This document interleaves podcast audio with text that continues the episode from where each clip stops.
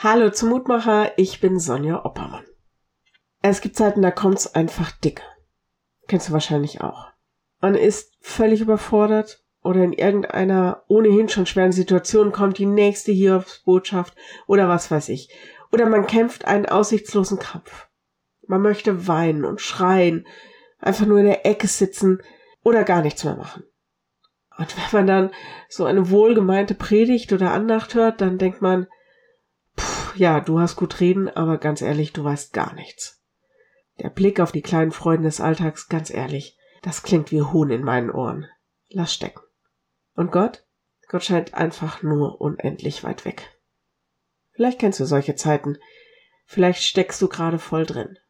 Wenn nicht, sei dankbar, sei fröhlich und bete vielleicht für die, wo das gerade so ist.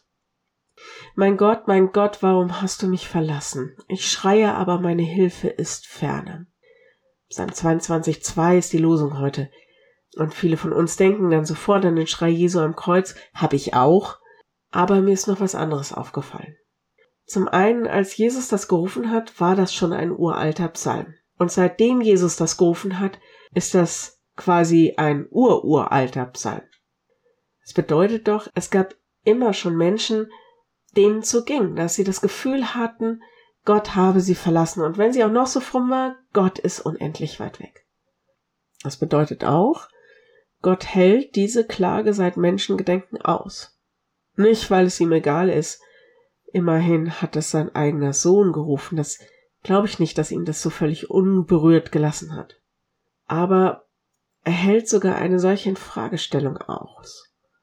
Vielleicht auch einfach, weil es wichtig ist, dass wir ihm alle unsere Gefühle hinwerfen können.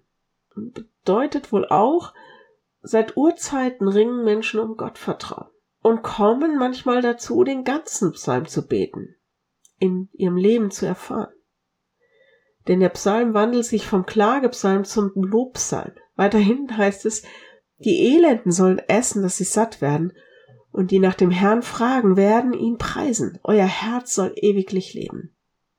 Das wünsche ich dir. Und ich lade dich ein, auch mit mir zu beten.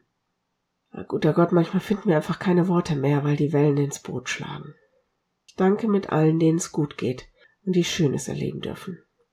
Ich klage mit allen, bei denen das Gegenteil der Fall ist, und ich bitte für alle, die so dringend auf deine Hilfe warten.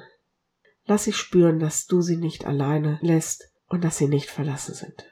Steh ihnen bei und uns allen. Amen und morgen ein neuer Mutmacher. Bis dahin, bleib behütet. Tschüss.